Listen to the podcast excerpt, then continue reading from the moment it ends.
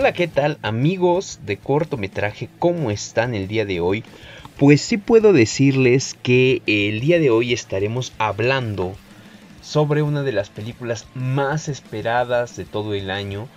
Personalmente creo que la más esperada. Eh, la verdad es que soy muy fan en ese aspecto de este héroe o antihéroe como podríamos llamarlo. Así que sin más ni más y agradeciendo de nuevo su presencia por acá con nosotros en este proyecto perteneciente al podcast o al proyecto en sí de y qué sé yo, les damos la bienvenida y comenzamos.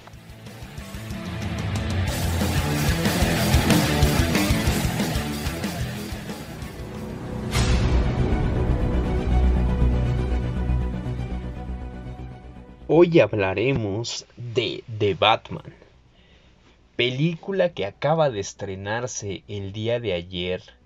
Eh, la verdad es que tuvimos la oportunidad de verla. Eh, no vamos a decir que la vimos en una función especial porque aún no tenemos esos accesos. Y sí quiero decirles que quiero grabar este podcast lo más integral posible, no tanto con un guion, porque los anteriores debo decirles que se, se trabajan como con un guion. Quiero hacer las, los comentarios que, que yo quiero plasmar en todo esto de manera más integral, de manera más a modo de plática, ¿saben? Creo que en este tipo de películas que son las más esperadas para mí, así lo voy a hacer, lo hice con Spider-Man No Way Home, se hizo al igual que Spider-Man No Way Home con The Batman, se hizo una... Eh, esta cuestión que, que llamamos eh, pláticas en corto, de cortometraje, y tuvimos mucho éxito, la verdad es que les agradó muchísimo, les, les agradezco mucho también a todos los seguidores que vieron ese programa y que dejaron su comentario, que, que hicieron toda esta cuestión de interacción con nosotros. Eh, también les agradezco a las personas que estuvieron eh, presencialmente ese día con nosotros, que son nuestros amigos ya de esta, esta parte de eh, plano continuo con Brenda. Eh, también tuvimos a Jun de Tuzokon. Y también tuvimos a Pum Baby. Eh, la verdad les agradezco mucho. Ya son invitados recurrentes casi casi de la casa. De y qué sé yo. Y de cortometraje. Entonces, bueno, vamos a comenzar con esta cuestión de la reseña. Les puedo decir que Batman es, o de Batman, perdón, es una película bastante intensa. Eh, no es una película para niños. Yo no recomendaría que ciertas cuestiones se checaran para niños. Se comentaba mucho la cuestión de que mm, iban a hacer esta clasificación como un poco más para toda la familia. Yo no creo que realmente sea para toda la familia. Si la censuraron un poco, siento que pudo haber habido más violencia en ella. Dicho sea de paso, ya es violenta. También les puedo decir que eh, tiene ese, ese toque que ya necesitaba también Batman a mí eh, trataré de hacer lo menos spoiler posible o les voy a voy a hacer una pequeña reseña sin spoiler y posterior eh, voy a yo creo que voy a comentar algunos spoilers entonces para que sirva de advertencia para ustedes. Eh, también les he de comentar que este este Batman me agradó mucho en el aspecto de que ya necesitábamos ver la parte de Batman que es eh, el, investigador, el detective, eh, esa parte que no hemos visto casi en el cine con respecto a anteriores versiones. En esta parte vamos a ver a un Batman más, em, se puede decir, detective. Eh, sin embargo, también es un, un Batman muy brutal en el aspecto del ataque contra el crimen.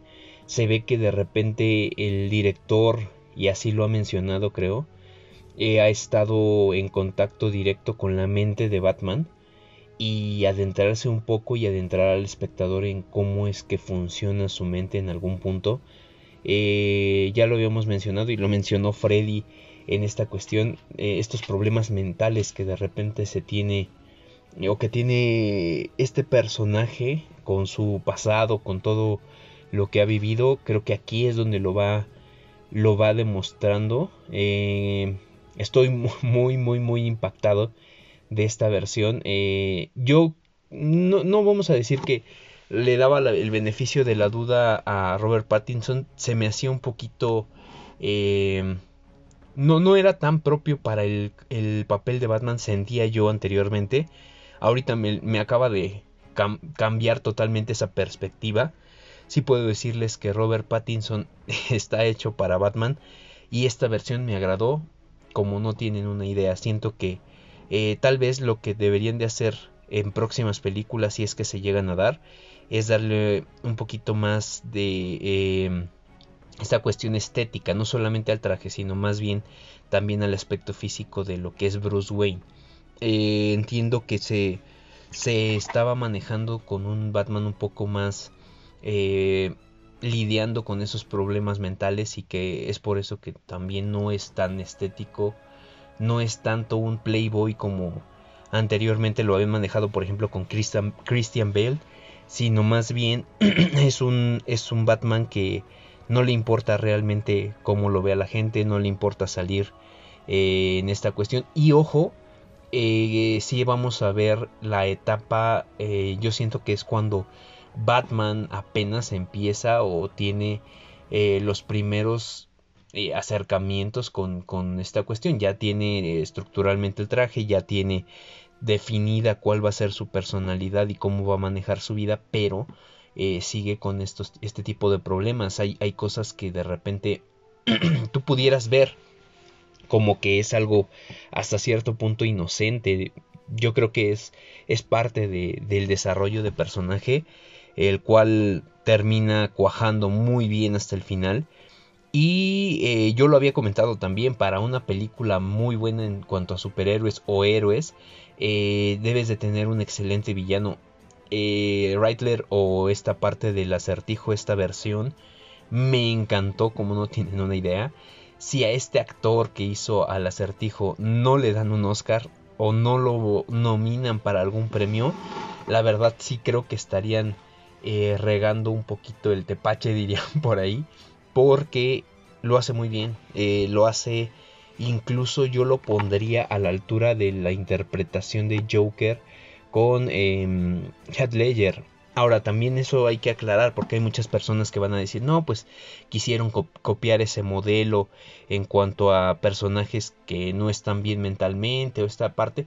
Eso también hay que decirlo. Todos los personajes que eh, se convierten como en villanos en las películas o en los cómics de Batman tienen esa parte, o sea, no puedes desapegar su lado eh, mentalmente afectado y que por eso también se mueven en esa motivación.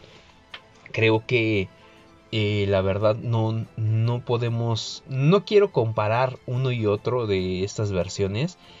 porque primero son diferentes personajes, pero lo que sí quiero es destacar que la actuación de este, de este acertijo es total y sublimemente, eh, podremos decir, afectada, sí afectada, pero tiene un propósito y el propósito se define y es como una especie de bola demoledora en el que llega y de repente te dice, bueno, sí puede haber esa motivación por parte de ellos o por parte de ciertas personas, no es justificable, ojo, no es justificable, justificable perdón, las acciones que de repente llegan a tener.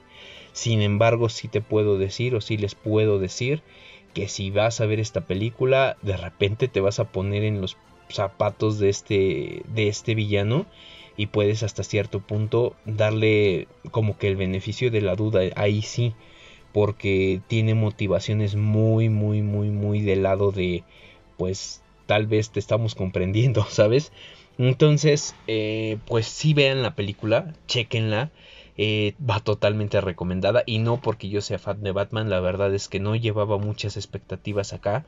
Eh, de principio a fin es muy buena, desde la construcción del personaje conforme va avanzando la película tanto la relación que tiene con esta parte de Andy Serkis con, en, el, papel de, de Alfred y también en la parte de los aditamentos, eh, los misterios, también en esta cuestión.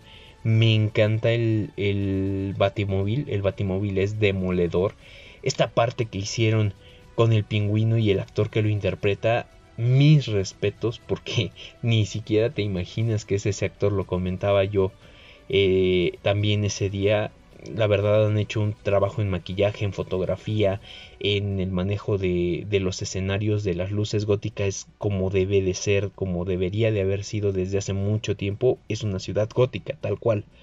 Eh, también puedo decirles que esta parte de la, del anexar como una eh, entre una aliada y una enemiga a Catwoman la verdad es que está muy bien manejada eh, no quiero spoilerear o spoilear a nadie pero sí les puedo decir que yo estoy seguro que esto va a ser un éxito y que de repente vamos a ver dos, tres o hasta cuatro películas de este personaje. También lo comentaba, yo no me gusta las versiones de Batman con la Liga de la Justicia. Yo creo que este Batman deberían de hacerlo. Ya es, es un canon, pero también deberían de dejarlo aparte del eh, universo cinematográfico de DC. Eh, la verdad creo que no hay necesidad de juntar este Batman con una especie de Liga de la Justicia aparte o unirlo a esta parte de Flash o de Flashpoint. Eh, creo que no, no, no, no, no va por ese lado porque creo que con este, este, este personaje o esta versión de Batman pueden contarse historias que no se han atrevido a contar en otras películas. Películas más para adultos con respecto a las temáticas, películas que sí te dejan pensando, películas que te ponen en ese en esa contradicción de si qué tanto tendrá eh, un villano la razón o no, eh, como es el caso de esta de esta película de The Batman. Entonces, chequenla. La verdad es que tengo pocas cosas de decir que, mm, que estuvieron mal. La verdad creo que no. Eh, tal vez la duración fue... Si le hubieran bajado 15 minutos en algunas cosas, creo que hubiera estado perfecta. Pero sí la duración a veces se hace un poco pesada, sobre todo porque hay personas que no les gustan películas de más de dos horas o se les hacen ya muy pesadas dos horas. Personalmente sí les puedo decir, a mí me gusta siempre y cuando lleve un buen guion, lo lleva, pero creo que 15 minutos menos o 20 hubiera estado muy bien también. Y em, creo que también en la cuestión de eh, lo que se viene para este personaje o lo que se viene para esta versión va a ser muy interesante. Eh, no voy a spoilerear, no hay escena post créditos, ojo, ojo con ello. Hay una especie de cameo al final que yo investigué quién es la persona que camearon y digo, eh, promete mucho, la verdad es que promete mucho para el futuro de estas cintas o de esta saga. Y hay ciertos guiños con respecto a que en futuras películas pueden, pueden adherirse ciertos personajes que forman parte de esta cuestión de eh, el universo cinematográfico, o más bien no, no el universo cinematográfico, eh, toda esta eh, historia con respecto a Batman en los cómics. Y yo creo que se viene también una, una Batifamilia en algún punto. A mí me gustaría mucho, no se ha visto como tal, pero me, me remitió mucho a los juegos de Arkham, de, que se han estado desarrollando en los últimos años. Es fantástico el traje, es fantástico todo eh, la temática que manejan alrededor de, de esta película. Entonces, chequenla. Eh, les va a gustar. Yo siento que esta versión les va a gustar. No sé qué tanto enganchen con ella, pero creo que a partir de ahora va a ser muy diferente. Y ahora vámonos con las curiosidades del personaje como tal de Batman y todo lo que se ha venido desarrollando a lo largo de la historia.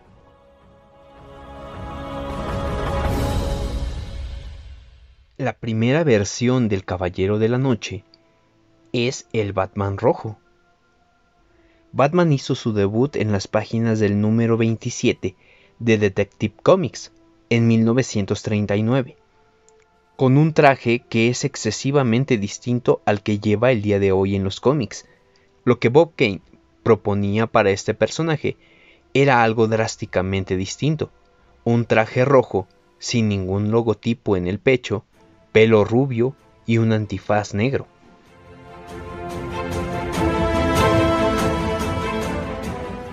Desde el primer vistazo de Robert Pattinson como Batman, los fanáticos concluyeron que estaría inspirada en Año 1 el cómic de DC que cuenta el primer año de Bruce Wayne como el Caballero de la Noche y cómo se convirtió en un superhéroe de gótica.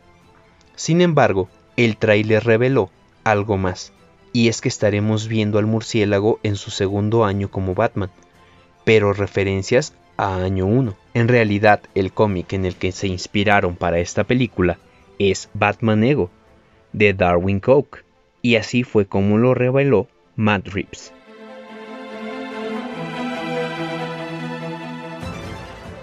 Animar la capa de Batman en los videojuegos de Arkham Asylum llevó dos años. Estos videojuegos han tenido mucho éxito, algo que sin duda ha sido una recompensa al duro trabajo de sus desarrolladores de Rocksteady. Más de 700 personajes trabajaron en el primer título de la saga, de los cuales uno de ellos se dedicó exclusivamente durante dos años a perfeccionar la animación de la capa de Batman.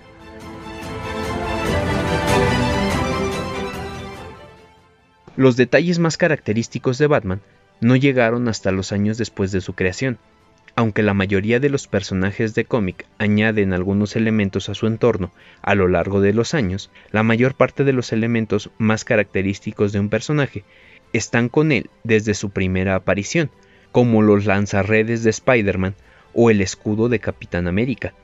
Sin embargo, este no es el caso con Batman. Ciudad Gótica no fue presentada hasta 1940 la batiseñal no brilló en los cielos hasta 1942 y la baticueva llegó en 1948.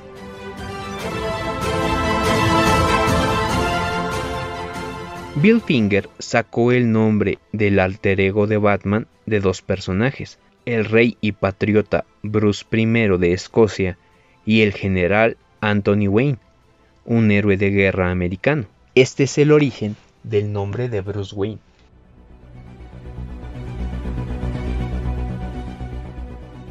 Y bueno, esto fue todo de parte de la recomendación de The Batman aquí en cortometraje.